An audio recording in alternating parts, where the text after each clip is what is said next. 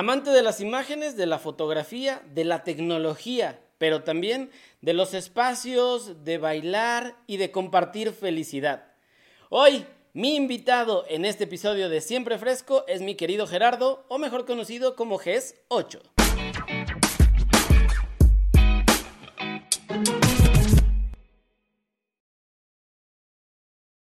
Amigo Gerardo, GES, para los más amigos. ¿Cómo estás? Qué gusto saludarte, amigo. ¿Qué tal? Muy bien, aquí feliz de estar contigo platicando. Muchas gracias. ¿Tú qué tal? Muy bien, con mucho calor. Ahora hace mucho calor por acá. No sé, tú estás en la Ciudad de México, ¿cierto? Ahora. Correcto. También aquí está haciendo muchísimo calor, muchísimo en la primavera. De hecho, creo que está haciendo más que en años anteriores, ¿no? Ahora veo que muchos sufren por el calor. Sí, se está sintiendo el cambio de estaciones bastante, la verdad, pero está rico, está disfrutable. Oye, ¿tienes ya cuántos años viviendo en la Ciudad de México? Pues no tantos en realidad, voy a cumplir cuatro en agosto. Eh, sí, sí, sí, apenas poquito, pero mucho vivido, yo creo. Eso seguramente, y hoy vamos a platicar mucho de todas las cosas que has vivido en la ciudad, pero Digo, yo te conozco de hace un par de años, hace algunos años, que serán unos cuatro seguramente. Yo creo que tenías muy poquito que te habías mudado a la Ciudad de México. Recientemente, cuando nos conocimos, tenía meses de haberme mudado para acá, sí. Sí, unos cuatro años. Te conocí en Tuxtla. Ándale. En un congreso donde tuve la oportunidad y la fascinación de ver tu trabajo y de conocerte como persona. Y la verdad es que desde ahí no, he perdido el, hilo de ver todo lo que estás haciendo, de, seguirte y de, honestamente, emocionarme con todo lo que veo en, tu, en tu feed, porque, bueno, ya hablaremos más a detalle de, de todas las cosas que han pasado, pero sobre todo, y eso es creo que lo principal, es que eres una persona con demasiada energía, mucha, mucha energía. Bueno, no demasiada, porque la palabra demasiado creo que la empleamos mal. Con mucha energía, ¿no? Eh, una persona con mucha energía y eso lo transmites en cada una de tus, de, tus fotografías. Para los que no saben, eres fotógrafo desde hace muchos años y te dedicas a tomar fotografías y sobre todo con dispositivos este, móviles, que eso en la actualidad es algo, algo bien padre porque te da muchas herramientas. Pero bueno, Amigo, me da mucho gusto de verdad, eh, después de, esos cuatro años, poder volver a tener una plática más extensa contigo.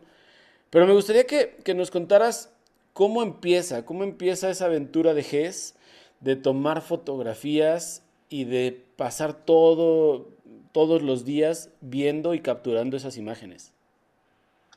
Claro que sí. Muchas gracias también por este espacio y por esta oportunidad.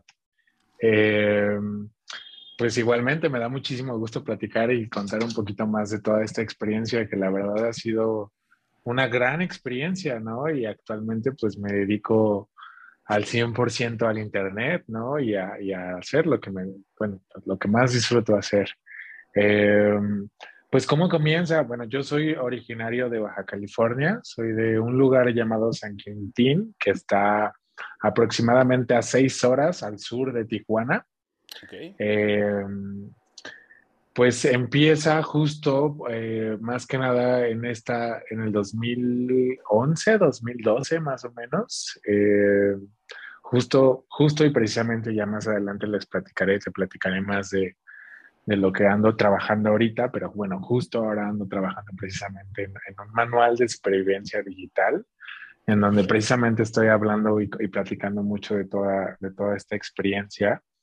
Eh, que justo para mí en, ese entonces, en esos 2011, 2012, eh, pues que estaba en su boom o en sus inicios, eh, esta época digital, ¿no? O esta era de Instagram.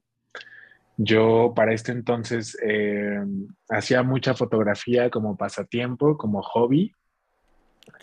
yo vengo de una familia de militares, de una familia un poquito cerrada y conservadora quizás, eh, que viene de muchas generaciones. Y pues para mí la fotografía en sí fue como este pasa, más que pasatiempo, como este escape o como este, esta realidad por la cual yo podría expresar y traducir mis, mis experiencias, mis sentimientos. Entonces, cuando llega Instagram o cuando llegan todas estas plataformas digitales en las cuales podías pues compartir tu, tu trabajo, eh, empiezo a encontrar yo como una comunidad, ¿no? Empiezo a encontrar un, ritmo en el que yo al compartir pues mi perspectiva podía conocer amigos, podía conocer a otros fotógrafos, podía conocer a personas pues de otras partes del mundo a través de, pues, de este universo digital, ¿no? O a través de la pantalla. Y para este entonces, yo tenía 14, 15 años de edad, más o menos. Estaba, estaba, justo, pues, ya saben, de que buscando y, y, tratando de encontrar qué quería hacer, ¿no? Un poco con, con, mi vida y con, pues, con el siguiente paso, en pocas palabras. ¿Y, y, y con quién quieres ser, no? Porque yo creo que es una época, digo, perdón que te interrumpa, pero yo creo que es una época ah. Donde uno está descubriendo, más allá de la cuestión de qué va a ser mi vida más adelante profesional, mi vida personal, o sea, es esos 12, 13, 14 años, todavía hasta los 15, estás como en una onda también personal difícil de encontrarte, o sea... Sí, sí, sí, sí, definitivamente, justo también toda, toda esta parte sexual, toda esta parte de profesional, de qué quieres hacer después de la universidad, qué quieres estudiar, ¿no? Toda, toda esta era o esta etapa de la vida pues justo fue una etapa en donde llegó Instagram a mi vida, ¿no? Por así decirlo. Y siendo completamente honesto, fue una herramienta eh, fundamental para que yo pudiera, pues, encontrarme, ¿no? O que yo pudiera decidir qué era el siguiente paso, ¿no? O, que, o a dónde quería continuar como te comento, pues eh, crecer y estar en una familia de militares tuvo muchas ventajas y muchas cosas muy bonitas, pero así como tuvo tantas cosas tan bonitas, pues también hubo muchas complicaciones personales, ¿no? Y también como para yo poder expresarme como quería expresarme, ¿no? Para yo poder ser quien, creía ser, ¿no? O quien quería ser. Entonces, afortunadamente encuentro como pues esta herramienta como un escape o como un, una herramienta de conexión, más que nada, una herramienta para poder más que inspirarme de lo que veía o de lo que seguía, pues también yo poder traducir mis emociones y mis pensamientos y mis experiencias, ¿no? A través de, pues a través de las publicaciones, ¿no? A través de lo que veía, a través de lo que compartía. Entonces, más que nada, esto es como el inicio, ¿no? Como la parte fundamental, la que me hizo que me llamara, ¿no? Que me, que me hiciera crear esta cuenta de GES8. Y, y pues justo conforme fue pasando el tiempo, pues fue encontrando como este, este ritmo, ¿no? O este proceso creativo, se podría decir, en el cual pues ya se terminaba con, con, el compartir las fotografías, ¿no? Porque quizás antes de Instagram, pues ya, ya estaba yo haciendo fotos, ¿no? Estaba tratando de traducir mi voz a algo visual, pero Instagram fue como esta herramienta que me ayudó a, pues a que me escucharan, ¿no? En pocas palabras, ¿no? Como pues era esta herramienta visual que, con la cual podía pues comunicar lo que sea que estuviese sintiendo, lo que estuviese experimentando y, y pues conectar con más personas que estuviesen quizás hasta viviendo cosas similares o no, pero que, que, me entendían, ¿no? Porque como te platico, pues en ese entonces estaba yo en un pueblito en Baja California, en medio del, del desierto, literal y pues tener este acceso, ¿no? O este, esta puerta o este medio con el cual podía yo conectar no solo de una manera, pues textual, por así decirlo, sino una manera quizás un poquito más profunda en la, en la que pues intervenían ya sentimientos, experiencias, ¿no? A través de los videos o a través de las fotografías, podía pues sí, como te digo, como conectar, ¿no? Conocer a personas eh, de una manera más real, quizás, o de una manera distinta, por así decirlo. ¿no? Sí, que tuvieran a fin de cuentas esa, esa, esa conexión. Porque quiero pensar, no sé, eh, si esto que nos cuentas de, de, tu familia, de, de, la onda militar, creo que hay mucha rigidez. O sea, si bien hay cosas que como tú dices, seguramente son cosas muy bonitas, cosas muy padres que, que puedes vivir, experimentar o tener acceso a, a, cosas diferentes que podría tener cualquier otra persona, pero a fin de cuentas es, es un régimen o es un estilo de vida muy, eh, muy rígido, ¿no? O sea, es poco flexible, e, incluso en actividades cotidianas, ¿no? El hecho de te paras y tiendes tu cama, o sea, cosas que a lo mejor con otra familia podría ser como, eh, bueno, no pasa nada, ¿no? O sea, hay cositas como esas que son de la, de la eh, situación, de, sí, de la experiencia cotidiana, que, son muy marcadas y desde aquí no te puedes salir quiero pensar que también el hecho de tú expresar sentimientos tan a flor de piel, eh, con tanta sensibilidad, pues también era como de, esto no es, no es tan normal, ¿no? En, en, en, ese, en ese estilo. No quiere decir que esté mal, por el contrario, quiero, yo sí creo que es necesario el poder que todos tuviéramos la posibilidad de, de expresar eso que sentimos, cosas buenas, cosas malas. En tu caso, es padre saber que la foto te daba esa herramienta de comunicación emocional, ¿no? Porque, Ándale. porque como dices, a fin de cuentas uno ve una foto y ahí está el famoso feeling, ¿no? Tú ves una foto y te dices, ah, esta foto como que o el fotógrafo o el modelo estaban pasando por cierta situación, ¿no? El ojo eh, que tú tienes para, para, las fotografías te da mucho esas, e, esas sensaciones de, de a lo mejor libertad en algún momento, a lo mejor alegría, a lo mejor en unos como más, no, no depresión, pero sí algo más, más triste, más emotivo, más interno. Nostálgico. Está, exacto, ¿no? Entonces, eso está padre. Justo me surgió la duda, ¿te acuerdas cuál fue la primer foto que subiste a Instagram? Sí me acuerdo que de hecho ya, ya no está, precisamente estaba pensando en eso el otro día. La primera foto que subí fue de el ojo de una amiga, el iris, que pues recuerdo que estaba muy bonito su ojo y fue como la primera publicación que hice.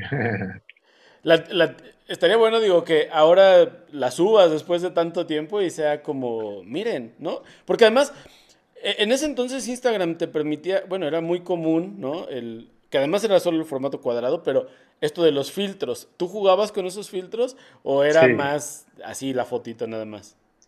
No, definitivamente, siempre, siempre, también he sido como una persona mm, como geek, por así decirlo, ¿sabes? O sea, como que siempre me ha dado mucha curiosidad la tecnología y las herramientas que brinda el Internet y todo, todo lo que tiene el celular. Entonces, sí, a los inicios de Instagram, la verdad también los filtros y los marcos y la manera que podías editar las fotos de Instagram también era algo que me, pues que me trajo a la aplicación, ¿no? Que, que me hizo crear la cuenta un poco también. Oye, y en esta onda de salir de lo convencional incluso con las herramientas, porque en la actualidad todos tenemos, eh, o la mayoría, tiene eh, acceso a un teléfono con cámara. Ya hablemos si es buena, mala, de super calidad o lo que sea, pero, pero tienes cámara y entonces eso te permite que cualquiera pueda subir fotografías. Pero eso no quiere decir que cualquier foto es buena y cualquier, cualquier foto cuenta algo, ¿no? Pero está también esta onda del, del romanticismo, ¿no? De, de, no, es que una buena fotografía es con una cámara profesional y saber en cuál, digo, saber este, mover ISOs y velocidades y tal. Para ti, esta onda de e, empezar o, o, llevar más allá el uso del dispositivo, que si bien en ese momento no eran tampoco tan, este, tan avanzados y no tenían tantas características como los tienen ahora, que sí puedes competir muy bien con una cámara profesional. ¿Cómo fue para ti ir llevando ese proceso de, no, yo lo quiero hacer con mi teléfono, yo quiero subirlo y, lo estoy haciendo bien con mi teléfono? Qué padre. Eh, pues fue bastante interesante. Mira, justo como tú dices, la verdad es que Sí, honestamente me especializo en su mayoría en, hacer contenido y en hacer fotografías eh, con dispositivos móviles, móviles con, celular más que nada y, hoy en día casi el 99% está hecho con, mi celular. Eh, y sí, ha sido todo un, por así decirlo, un viaje interesante en, pues en, mantenerme también como persona creando solo con celular y, hablando del tema también en específico, porque creo que, eh, pues, por ejemplo, yo, yo, en lo personal me considero una persona a la cual le gusta como romper las reglas, pero antes de romperlas es necesario conocerlas, ¿no? O sea, como dar, darte, pues sí, ser consciente de qué es lo que conlleva, ¿no? O, cuáles son. Entonces, con esto me refiero, por ejemplo, en el caso de la fotografía, eh, creo que la fotografía móvil ha venido a revolucionar la fotografía y la imagen en general, porque pues el universo y en el momento en el que estamos viviendo, pues la manera en la que nos comunicamos es a través de la foto, más que nada, a través de la imagen. Más sin embargo, o sea, y estoy a favor de la fotografía digital y de la fotografía móvil. Más sin embargo, creo que para ello, pues también para poder tú tener grandes fotografías y generar buenas fotos, pues sí es necesario el mínimo tener un conocimiento técnico de, de, la foto en general, ¿no? De la regla de tercios, de cuáles son las profundidades de campo, de cuál es el ISO, qué es el diafragma, ¿no? O sea, estas cosas básicas, técnicas, que al final del día pues también te van a servir para la fotografía digital, a pesar de que el, móvil actualmente ya casi hace todo, o más bien hace todo, ¿no? Ya nada más tú tienes que pues sí encontrar el cuadro o la escena perfecta, pero a lo que voy es que justo para poder tú también tener conocimiento, poder detectar estas cosas que hacen que una foto sea buena, pues sí es necesario tener esta, este conocimiento técnico, ¿no? O este conocimiento eh, análogo o este conocimiento de, fotografía como lo es como tal. No con esto quiero decir que se tengan que seguir las reglas como tal, porque pues justo yo, yo, yo pues todo el tiempo estoy haciendo fotos que se podrían considerar mal centradas o mal, mal compos con mal composición, a compuestas, exacto, se me fue la palabra, gracias.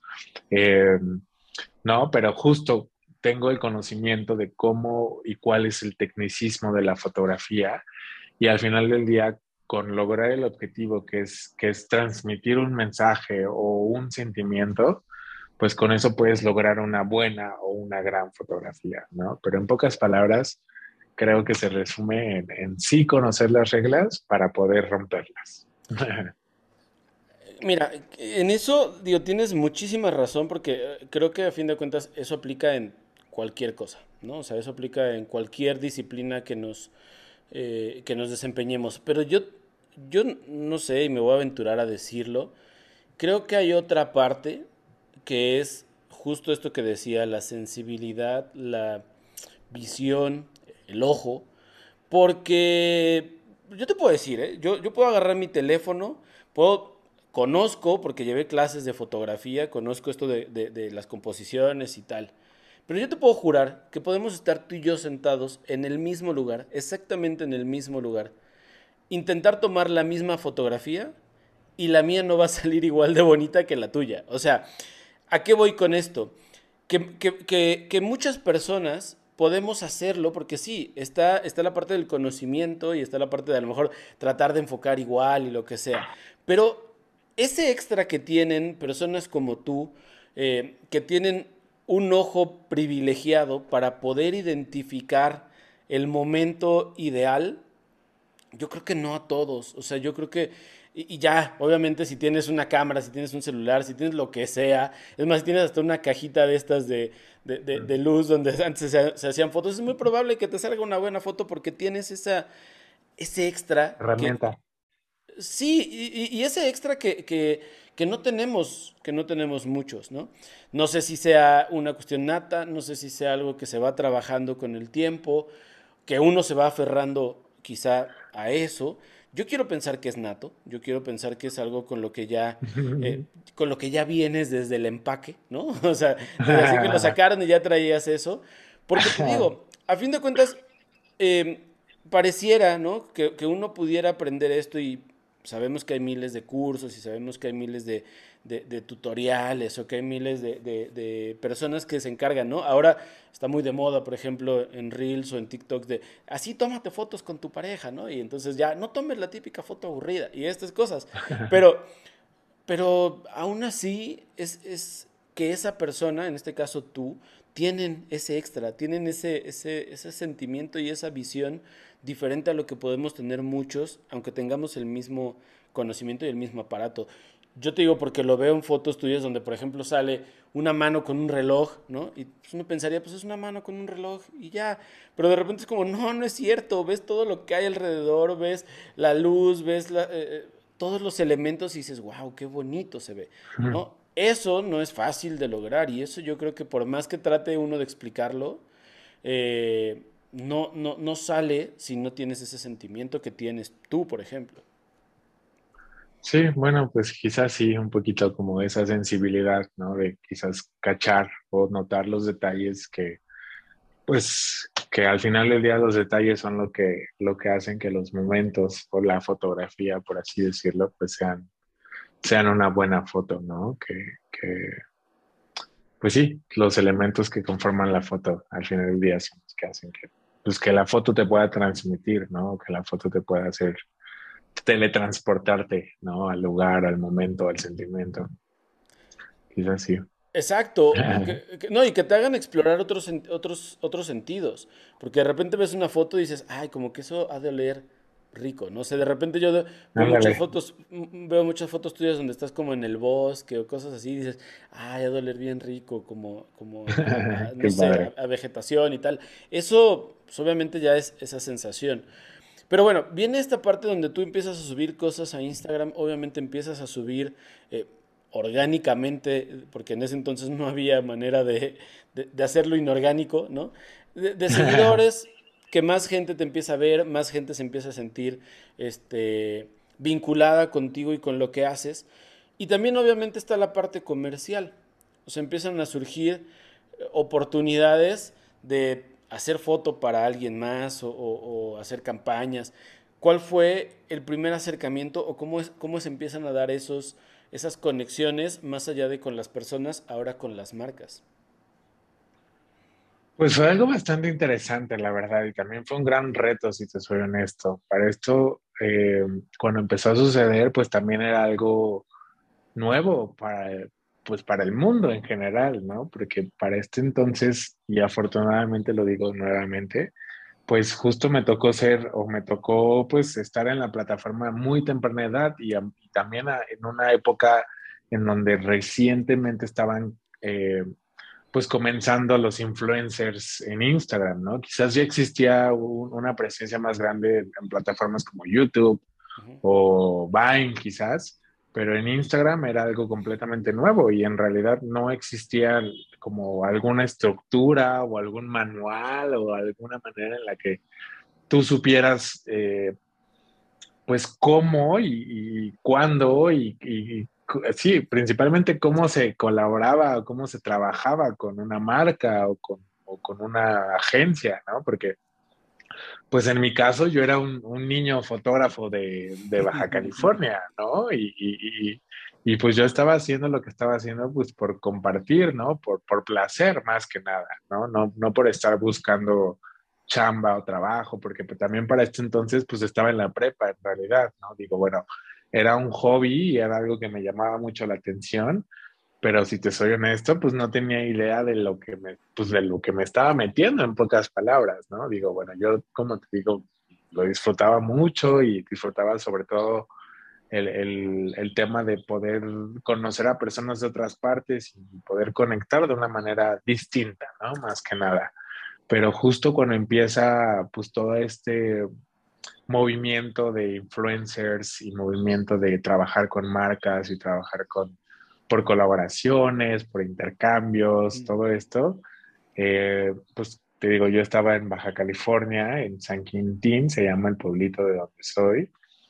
Y tenía, mi, primera colaboración fue cuando tenía 16 años. Eh, ya tenía yo mis dos añitos en Instagram publicando fotografías y experiencias. Para este entonces, como yo ya estaba como publicando pues de una forma rutinaria, por así decirlo, de una forma constante, en donde a lo mejor diario publicaba una foto mínimo, mínimo, porque sí, sí, sí recuerdo, por ejemplo, yo en ese entonces que a veces hasta hacía tres o cuatro publicaciones diarias. este, eh, pues ya, ya tenía yo como una pequeña comunidad, ¿no? o una base de seguidores que me identificaban por, por, sobre todo donde vivía, que era en este pueblito del desierto, y pues por quizás mi perspectiva, ¿no? Quizás por, por la manera en la cual pues lo, tras, lo traducía a, mis fotos y a, y mi plataforma, ¿no? Entonces, recuerdo que tenía alrededor de 4.000, 5.000 seguidores, por ahí así. Esto fue como en el 2000, 2016, 2017 más o menos. No, si no es que antes, 2016, pongamos. Y bueno, nada, recuerdo que justo se acercó una marca de, de, de mochilas reciclables y autosustentables de, de Inglaterra. Y para mí fue como, wow, una marca de Inglaterra, yo estando en San Quintín, en este pueblito en Baja California, sin saber pues absolutamente tampoco nada de cómo era ser un fotógrafo como tal, pues porque pues yo todo, para ese entonces yo todo eso lo hacía como hobby, ¿no? Y, lo compartía como yo creía y lo, y lo también pues editaba mis fotos y, la, y las postproducía como yo pensaba que era, ¿no? Pero pues en realidad de repente llegó una marca y me, me quiso contratar como pues como fotógrafo, ¿no? Como influencer, que para ese entonces todavía no estaba tan, tan presente la palabra influencer, o al menos no desde Instagram, eh, pues sí fue quizás un, un, poquito un reto, ¿no? Como el poder entender y traducir y sobre todo comunicarlo a mi comunidad, ¿no? Como el, el, el, el no, porque eso creo yo que ha sido algo fundamental y algo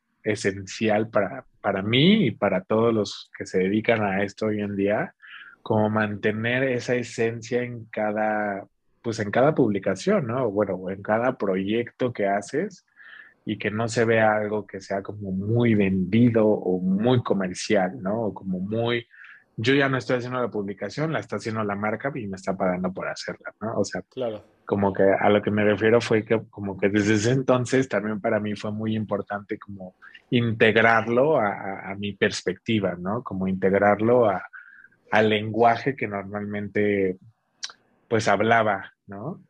Y pues así, así se dio la primera colaboración. Afortunadamente fue un, un intercambio, ¿no? Ellos me regalaron dos mochilas a cambio de tres publicaciones o algo así, más o menos recuerdo. Y pues bueno, pues a mí nunca nadie me había regalado una mochila internacionalmente ni nada, entonces pues para mí fue increíble, ¿no? O sea, bueno, lo sigue siendo. Y, y, más como dices, ¿no? Para, para un chavo de 16 años que está como en, en esta donde todavía quiero seguirme divirtiendo y tal, que ya empieces a ver que lo que estás haciendo te puede dar un beneficio más allá de un comentario, de un like de alguien, o sea, ya un beneficio físico o económico o real, ¿no? Eh, eso creo que está padre porque también te va, te va formando. Cuando tú estás en ese momento, tú ya sabías, digamos, algo que quisieras estudiar, o sea, tenías en mente como, ah, yo quiero estudiar tal carrera. Pues la verdad siempre fui una persona muy, muy creativa y como muy manual, por así decirlo. Entonces, sí, bueno, yo estaba seguro de que iba a estudiar arquitectura. Y pues justo encontré la fotografía y como que fue justo un momento ideal y perfecto porque pues iba a estudiar arquitectura y amo y me encanta hasta la fecha he hecho varias cosas relacionadas alrededor de la arquitectura, pero pues sí fue como este punto clave y momento clave para que yo dijera, a ver, me gusta la, arquitectura, pero ¿qué tal si fotografío arquitectura, ¿no? O qué tal si, pues, hago cosas alrededor de ello y no necesariamente dedicarme a eso, ¿no? Entonces, sí, la foto fue como, y el momento en el que llegó a mi vida, pues fue como un parteaguas y un punto, pues muy importante para que yo pudiera, pues desarrollarme, ¿no? O poder expresarme, pues en todos los ámbitos, porque pues así lo podría decir ahora, que, que gracias a la foto, pues hoy en día puedo, pues ser quien soy, ¿no? Y como soy. Oye, yo recuerdo justo cuando estábamos en ese, en ese congreso en, Tuxtla, que tenías tu iPad y vi algunos dibujos tuyos arquitectónicos y estaban, o sea, estaban muy buenos, ¿no? O sea, que sí me quedé, wow, qué genial. ¿En algún momento has pensado como, ah, bueno, y si retomo un poco eso, o si doy un, giro a empezar a hacer otra cosa diferente a la foto? O, siempre has estado como de, no, ya esto es y aquí voy a seguir todo el tiempo que se pueda? Es una pregunta bastante interesante. Mira, creo que, que sí, que sí he tenido varias etapas o puntos en los que pues me pregunto más que nada que si a lo mejor voy a, voy a seguir haciendo esto toda la vida eh, o que sobre todo me llama la atención intentar otras cosas. Eh, creo que por el hecho y algo muy bonito y por, por lo cual disfruto tanto dedicarme a esto y, ser fotógrafo, es que justo la fotografía puede eh, integrar y combinar demasiadas áreas en general, eh, tanto creativas como técnicas, como de cualquier aspecto, ¿no? Entonces, a través de estos años y a través de los años de experiencia, pues también me, ha llegado esta respuesta sin, necesidad de tanto estarla buscando, ¿no? Eh, la respuesta de, que sí voy a hacer esto el resto de mi vida. Y, sí, sí lo voy a hacer el resto de mi vida y me siento muy seguro y muy contento de poder decirlo, porque justo me da esta versatilidad, por así decirlo, ¿no? Yo, yo, y a lo mejor lo has visto ahora un poco, justo después de pandemia, eh, encontré una nueva pasión, ¿no? Un, nuevo gusto, un nuevo hobby o algo que me, que me ayuda mucho a poder seguir eh, motivado e inspirado, y lo cual es, es, es, la danza, el baile, ¿no? Y lo cual es algo que se podría pensar completamente distinto a la fotografía o que, o que podría alejarme quizás de la fotografía si yo quisiera dedicarme a eso, pero a esto precisamente es a lo que voy que justo la foto es algo tan versátil y tan abierto que aún sigo trabajando en eso, pero he podido integrar esta pasión y este gusto por el baile y por la música a la fotografía, en donde eh, me pues, he experimentado en, grabarme bailando, en quizás tomarme fotos de diferentes partes de, del cuerpo, como simulando movimiento, ¿no? O como fotografiando, en pocas palabras, el movimiento, ¿no? Entonces, creo que eso es, es, la principal razón por la cual también disfruto de, hacer fotos, ¿no? Y de documentar la vida, porque pues se puede hacer de, cualquier cosa que quieras hacer, ¿no? Entonces, sí, sí, en respuesta a tu pregunta es, sí, sí me he preguntado varias veces en, en hacer o intentar varias cosas, pero sin dejar la fotografía, ¿no? O sea, yo creo que, eso es lo bonito y lo padre de poder dedicarte a algo que disfrutas tanto también, porque pues buscas la manera con la cual puede, puedes mantenerte o puedes integrarlo a las demás cosas que quisieras explorar, ¿no? Que quisieras probar. En el caso de la foto, pues afortunadamente es algo muy versátil que pues, tú puedes integrar en casi todo, ¿no?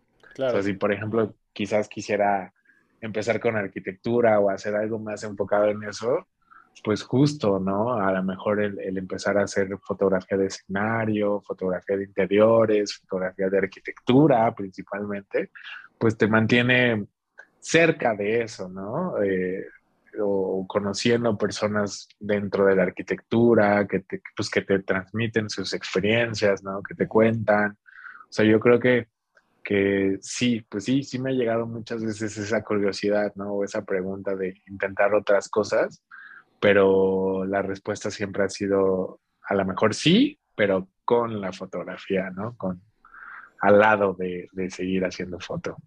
Como, el combo, ¿no? El combo perfecto. Ándale. Algo más y, por 10 pesitos más te agregamos la foto, ¿no? Así. Ándale. Este, eh, oye, hablando ahorita que decías esto de documentar, digo, a fin de cuentas la fotografía es justamente eso, ¿no? Es, es, ir documentando, es ir archivando momentos, es ir guardando y rememorando cosas que han pasado en nuestra vida.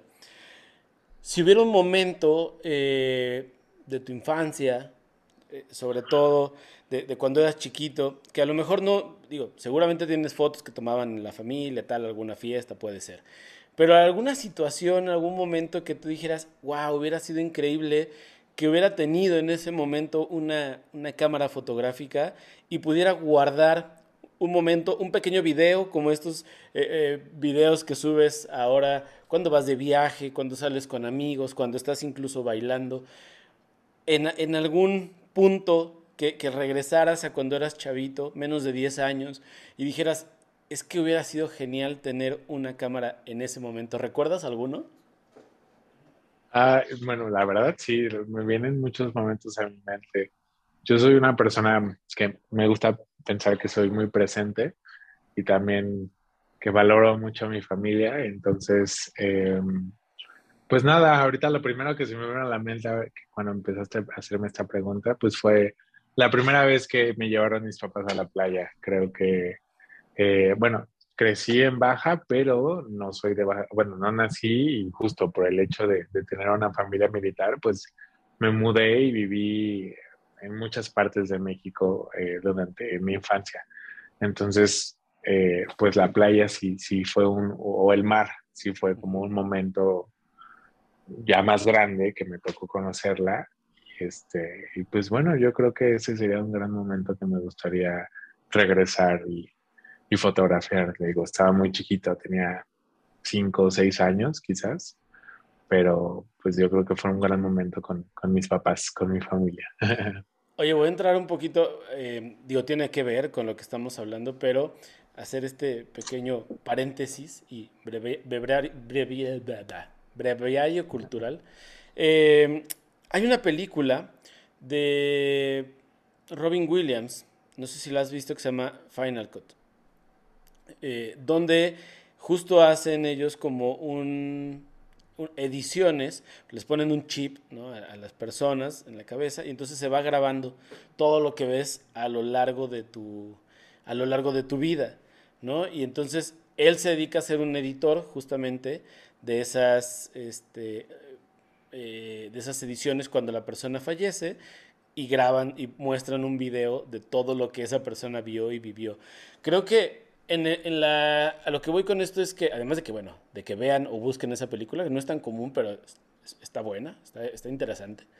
Eh, a lo que voy con esto es que creo que en la mente de una persona que está acostumbrada a la parte visual, es decir, algún fotógrafo, algún ilustrador, algún este, pintor, esas imágenes, aunque no las, desgraciadamente no las podamos sacar como en ese momento en un chip, eh, se quedan ahí, o sea, es mucho más vívido esa imagen que lo, que lo que podría ser para otra persona que no le presta tanta atención, ¿no? Entonces, eh, te pregunto eso porque seguramente en tu cabeza viven millones y millones y millones de imágenes que has podido ir acumulando y archivando ahí en, diferentes carpetitas a lo largo de todo este tiempo desde que estabas chavito y todas esas cosas que viviste, como ahora que te dedicas eh, a mostrar y, a tener un, artilugio para poder este, darle esa imagen, ¿no? Que indudablemente quiero pensar que cuando tú sales de vacaciones o cuando tú vas a algún lugar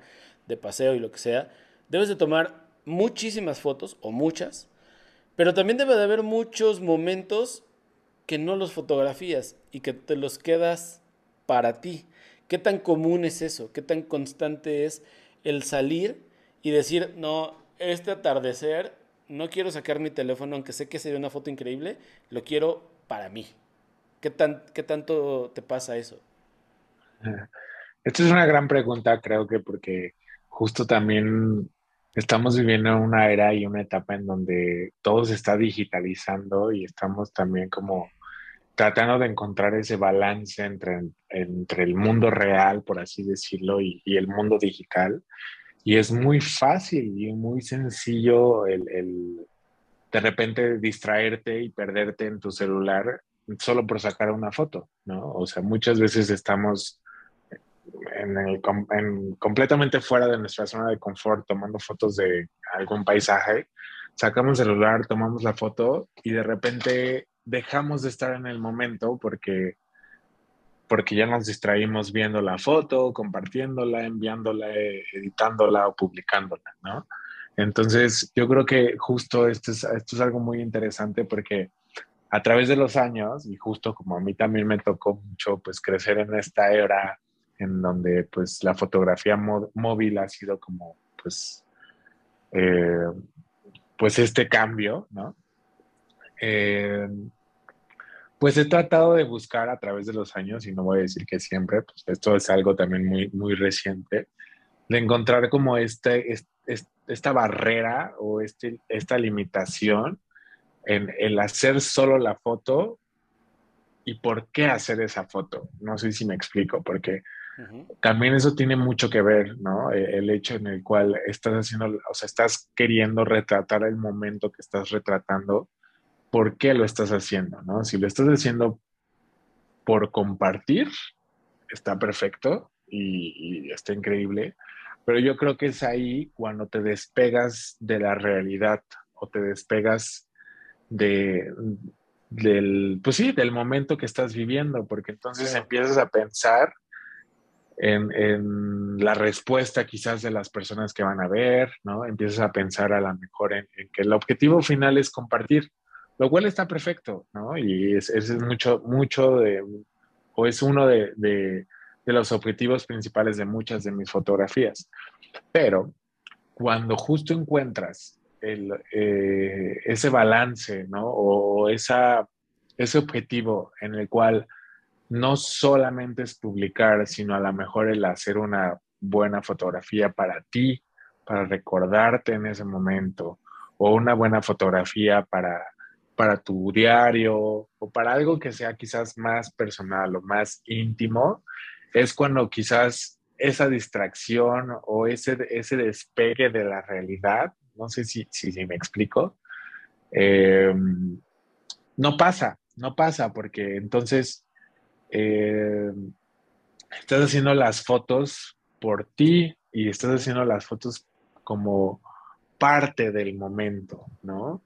Entonces, con respecto justo a tu pregunta, yo creo que a lo mejor antes, hace, hace varios años, sí trataba siempre o era muy consciente de, de los momentos que quería guardar solo para mí y de los momentos que quería compartir, pero llegó un punto en el que me di cuenta que al final del día mi objetivo final, al menos yo esto lo digo muy personalmente, mi objetivo final al hacer fotografías es tener una documentación de mi vida y, una, y, una, y el poder lograr una conexión de lo que estoy viviendo, pero no, no, no solo para que vean lo que estoy viviendo, no, sino para poder entenderme y llegar a más allá de, de, de solo la parte superficial. No sé, no sé si me explico, ¿no? Sí, claro.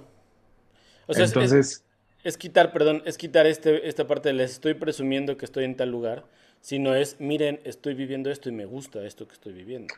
Ándale, exacto. Y como parte de la historia, ¿no? Como parte de, la experiencia que, que, se está viviendo, ¿no? No nada más el llegué a la cima de la montaña, no, sino esto fue el trabajo que me costó eh, y esta parte también es muy bonita del llegar a la cima de la montaña, ¿no? Por así decirlo, como el aprender también a disfrutar del proceso o aprender a disfrutar del camino y del recorrido y no nada más de la punta del iceberg o no nada más de la cima de la montaña, ¿no? Regresando a esta, a esta metáfora, creo que eso es, ha sido también parte fundamental y parte, eh, parte fundamental de que tanto yo como persona, como mi trabajo, pues a lo mejor se puedan identificar, ¿no? O se puedan, este, em, ¿cómo se podría decir? Pues Sí, identificar, ¿no? De, lo demás, quizás, ¿no? Como de el, el, el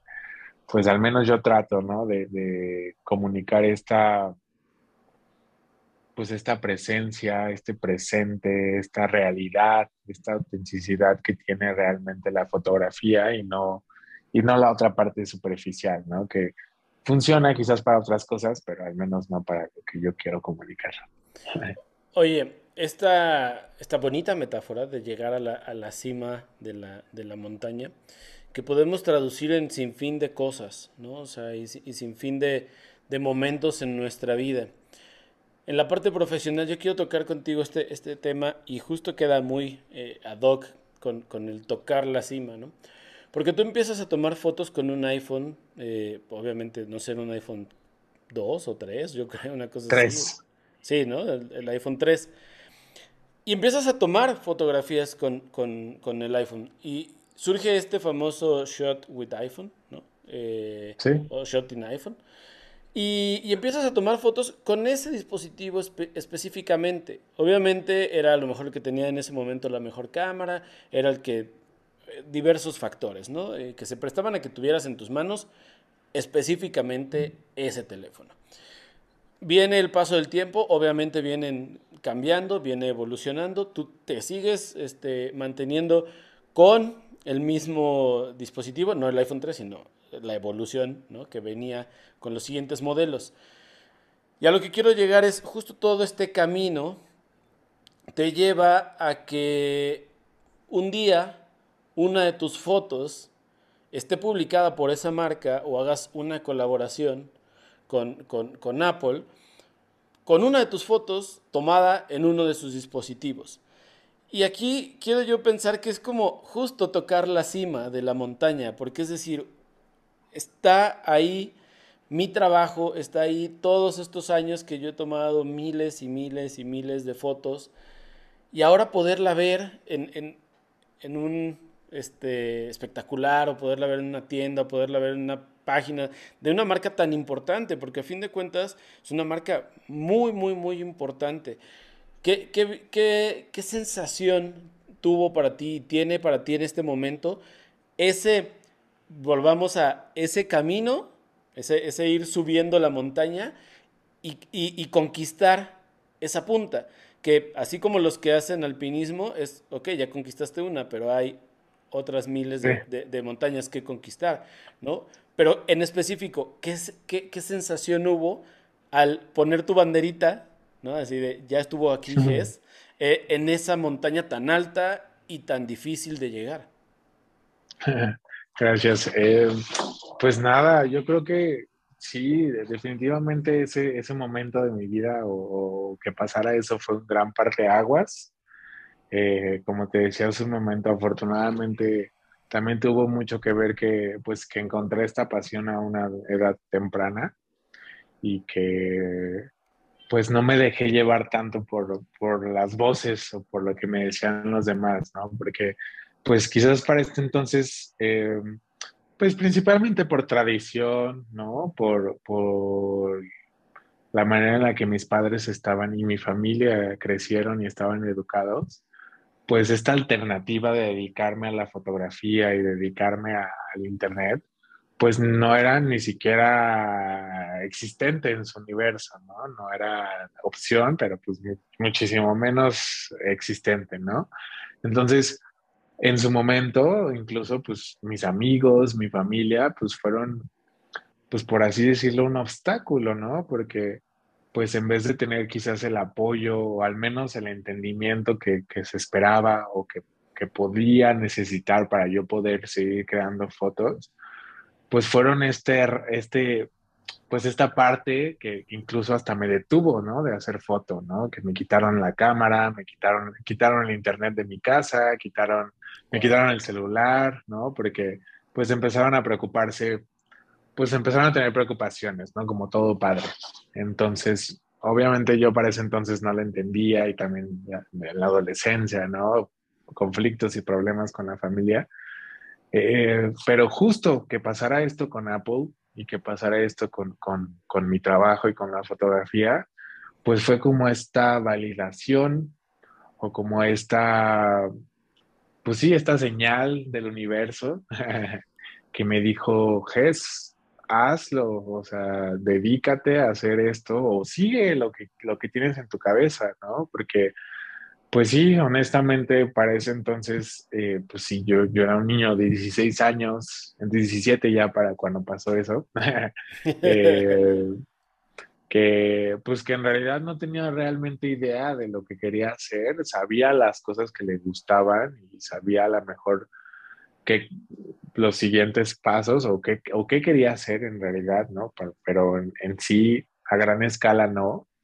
Y pues teniendo quizás no tan buenas influencias a mi alrededor, eh, que pasara esto con esta compañía, con esta marca, pues fue este parteaguas que, que, pues que me impulsó, ¿no? A no dejarlo y al contrario, pues a creer en mí, a creer en mi trabajo, ¿no? Y a creer en que, pues si esta marca estaba viendo algo en mí, pues, pues tenía que hacerlo yo, ¿no? Era por algo, claro.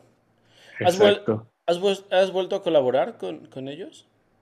Sí, sí, sí, pues desde entonces eh, sigo trabajando actualmente con ellos. Eh, la verdad es que desde entonces la relación solo, pues solo ha ido mejorando, ¿no? y en particular, lo que sí, no, no, no tengo contrato ni nada como tal seguro, pero eh, cada lanzamiento de un dispositivo, ahí estoy, ¿no? Hay algo preparado o considerado para mí y de vez en cuando ha habido varios proyectitos que han salido pues de la mano con, con la marca, ¿no? Y, y, pues precisamente me sigue llenando, ¿no? De motivación y de orgullo el, el poder pues no solo trabajar con ellos, sino pues seguir haciéndolo, ¿no? Sino pues seguir creando y, viendo que pues esto evoluciona, ¿no? O esto sigue creciendo. Oye, y digo, también esto, como bien dice, está la oportunidad de conocer incluso más lugares, o sea, no solo lo de, lo de la marca, sino obviamente la fotografía, el poder salir, el poder viajar, el poder ir a distintos sitios. Eh, los que seguimos tu trabajo hemos visto infinidad de lugares, ¿no? Lugares que uno dice, ay, yo estuve ahí y lo que te decía, ¿no? Yo caminé por esa calle y no se veía tan bonita, no, no, tenía esa, esa sensación. Eh, yo recuerdo mucho, así tengo, tengo muy, muy este, guardada en mi memoria, un video en un tren. Eh, no, no, recuerdo exactamente, no sé si en Los Ángeles, no sé en dónde es el... en California, seguramente. Ajá, y, y, esa imagen es como, wow, o sea, y además te dan ganas de ir, que aquí es donde entra esta parte de lo que decías tú al principio, ¿no? El, tú siendo un chavito, 16 años, eh, empezando junto con una plataforma, eh, sin tener tanto conocimiento de qué era un influencer o qué era un influenciador de, de masas. Eh, en la actualidad, o sea, yo veo, te digo, fotos tuyas y digo, wow, tengo que ir a ese lugar, ¿no? Y a fin de cuentas, eso es ser un influencer. No decir, piensen como yo o hagan lo que yo estoy haciendo, sino vean esto y ustedes también lo pueden vivir, ¿no? O ustedes también lo pueden hacer. Entonces, eh, a mí me gusta, honestamente, y, también eso es uno de los motivos por el cual yo quería que estuvieras este, acá platicando con nosotros, es por eso, porque es separar por completo la idea que tenemos de lo que tendría que ser algo comercialmente bueno, ¿no? O, ser influencer y llegar a miles de personas y tal, pero con el yo quiero ser famoso.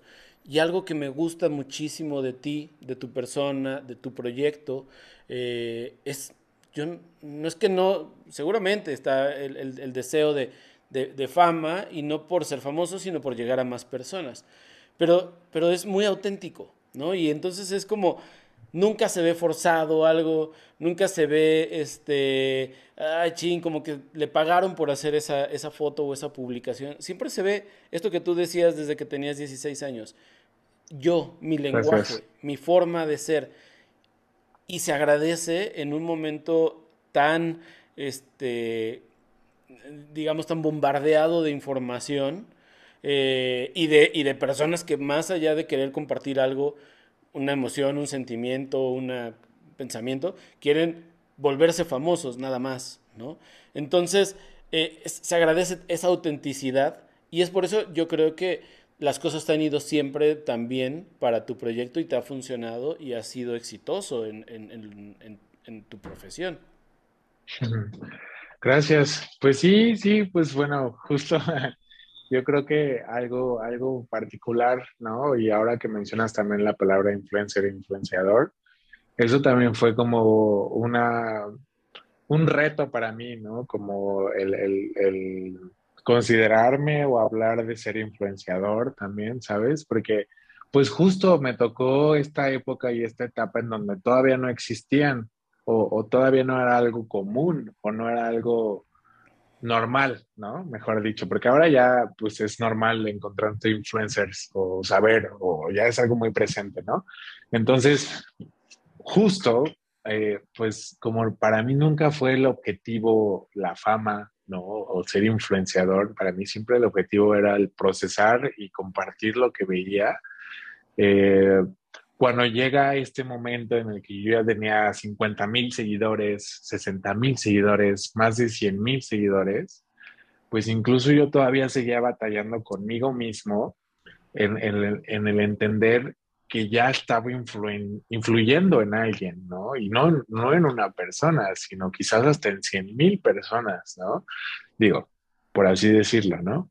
Entonces, también para mí todo eso fue un proceso porque pues yo era un niño del de, desierto de Baja California, ¿no? Y de repente había 50 mil personas viendo mi trabajo, 50 mil personas opinando de lo que veía, opinando de los lugares a los que visitaba, de repente dejando cosas negativas, de repente dejando cosas positivas, ¿no? Pero que al final del día, pues les hiciera o no caso yo, pues influían también en mí, ¿no?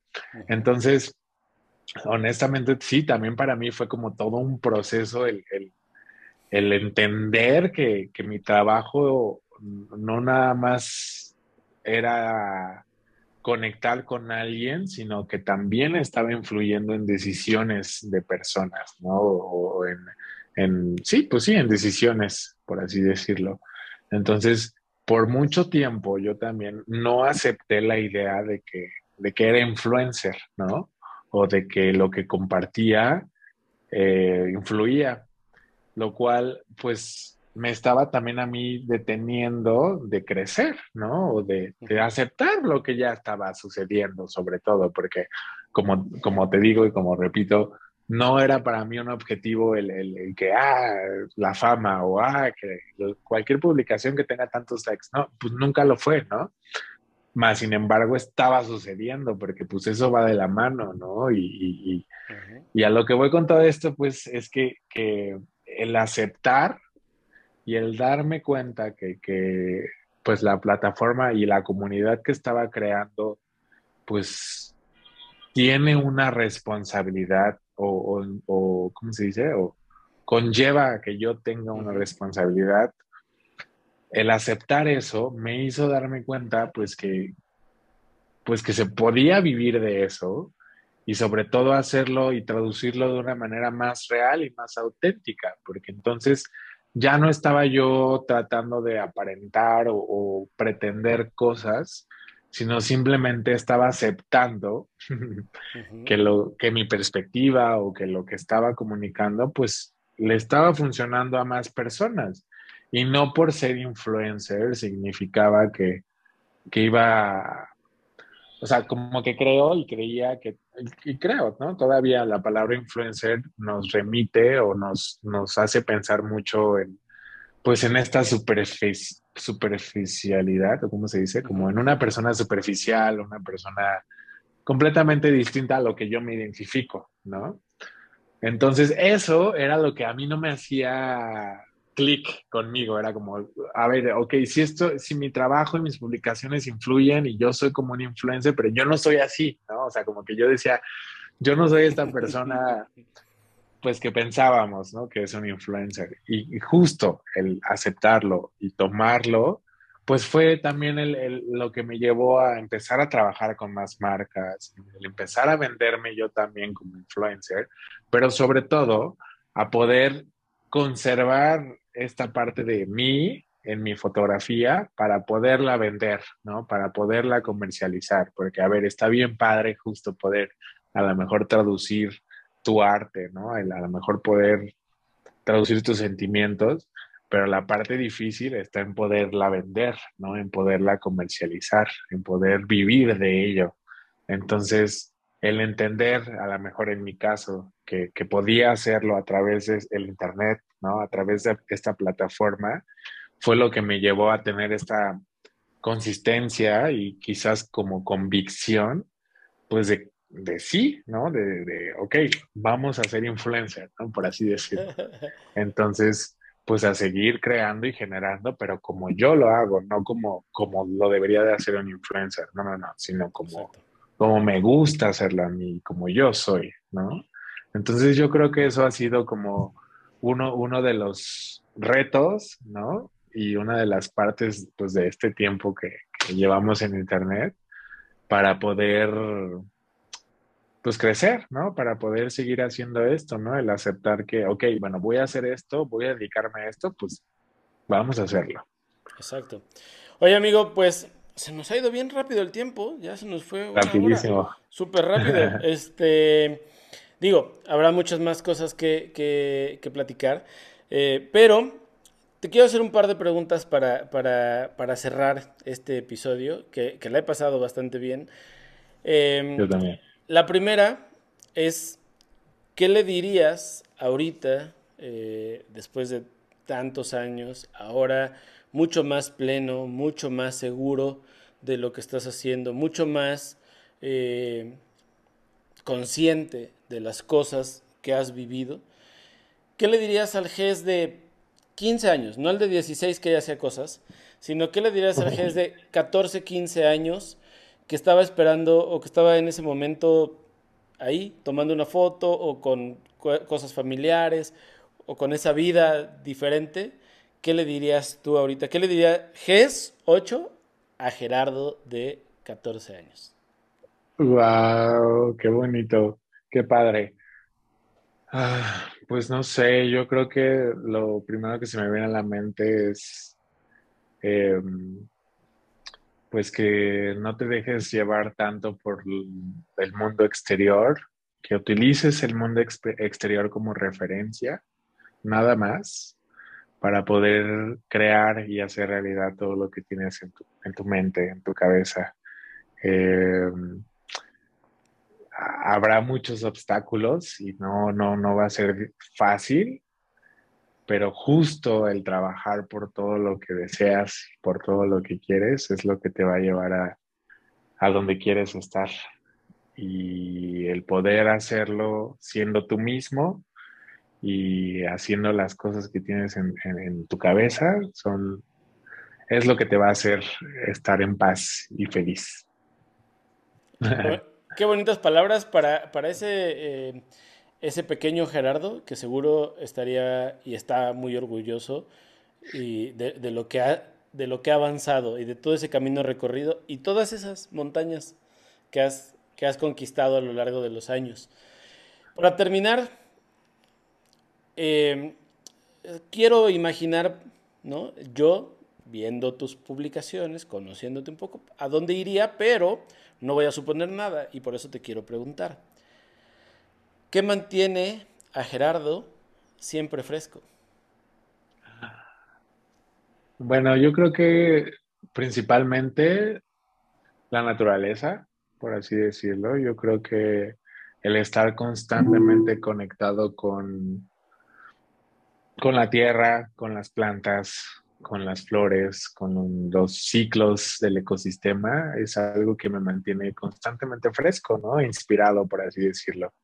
Creo que así como todos vivimos nuestras batallas todos los días, el poder observar cómo crece una flor, cómo cambia la luz del día, eh, es lo que me hace, lo que me mantiene estimulado, ¿no? Lo que me mantiene presente sobre todo, ¿no? y, y con ganas de hacer fotografías del momento y de lo que está pasando. Oye, pues te quiero agradecer de nuevo, amigo, por, por haber aceptado esta, esta plática, esta charla, por habernos compartido tantas cosas y ayudarnos a muchos, porque a fin de cuentas la vida es siempre estar justo eso, conquistando esas pequeñas o grandes montañas, pero ir disfrutando de cada una de las cosas que vamos pasando y atravesando. Y hoy en esta plática nos ha quedado, al menos a mí, muy claro esa, esa visión de luchar y de seguir siendo auténtico. Y te quiero agradecer también porque eh, justo hace años que nos conocimos, eh, yo no había visto tu trabajo, no, no, te, no te conocía en ese momento. Cuando lo vi fue como, wow, qué bonitas fotos. Pero cuando te empecé a ver y te, y te empecé a escuchar, platicar de toda tu historia, de todas las cosas que, que, habías pasado, de quién eres más allá de las imágenes, para mí fue mucho más importante el poder tener unas cuantas horas de plática, de, de decir, wow, qué, qué, buena vibra tiene, qué, qué energía, qué ganas de, de, disfrutar cada momento y lo contagias de una manera increíble. Y yo me quedé muy, muy... Eh, digamos, muy encariñado en ese momento contigo y con lo que hacías y con lo que haces, porque es eso, es ser auténtico, es, es mostrarte transparente y, y, a mí me ayuda mucho, te, te, digo, soy bien honesto, veo tus fotos, me ayudan mucho porque digo, wow, qué padre, libertad, ver árboles con luces, este, verte en la actualidad, verte en una calle en la Ciudad de México, siendo tan libre, siendo tan tú, siendo eh, eh, tan auténtico, una vez más, bailando y, y, y, que pase alrededor lo que tenga que pasar. Así tenemos que ser muchas veces en nuestra vida y quitarnos muchos prejuicios, mucha rigidez que nos da todo eso que teníamos o que vamos cargando a lo largo del, de, del tiempo, toda esa eh, poca flexibilidad. Y, y, bueno, me ha quedado claro que eres mucho más flexible con el paso de los años, incluso en el baile, pero, pero lo disfruto bastante y por eso es que tenía tantas ganas de que estuvieras acá y de que estuviéramos platicando y de seguir fomentando y alimentando una amistad, porque eh, te considero un amigo a la distancia y, y me sigue dando mucho gusto ver ese crecimiento y sobre todo esa felicidad, ese amor y esa pasión con la que haces las cosas.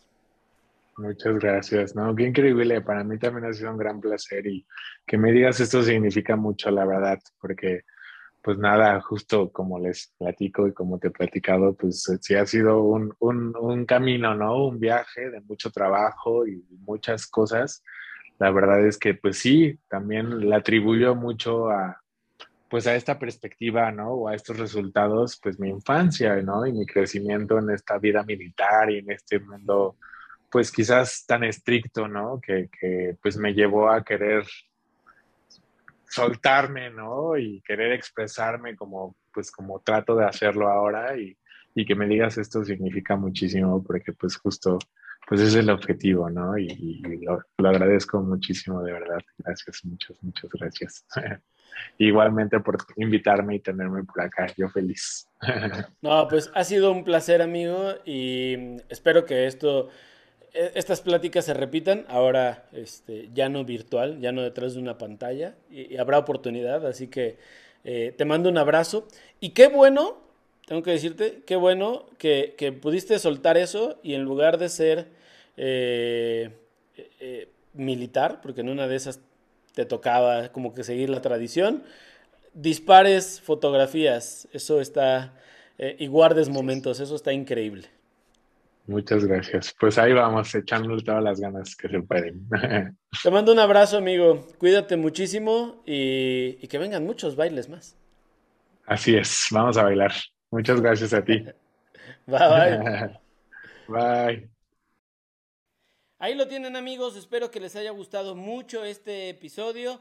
Si es así, ya saben, vayan en este momento a seguir a Gerardo en sus redes que están en la descripción de este episodio. También síganme en mi Instagram, arroba MrLemonadeMX, y sigan todas las cuentas del Siempre Fresco Podcast. También, ya saben, dejen su like, compártanlo, suscríbanse al canal y pues bueno, seguiremos encontrándonos en nuevos episodios. Yo ya me voy, ustedes cuídense mucho, o tú, tú que me estás viendo, cuídate mucho. Nos escuchamos en el próximo episodio y mantente siempre fresco.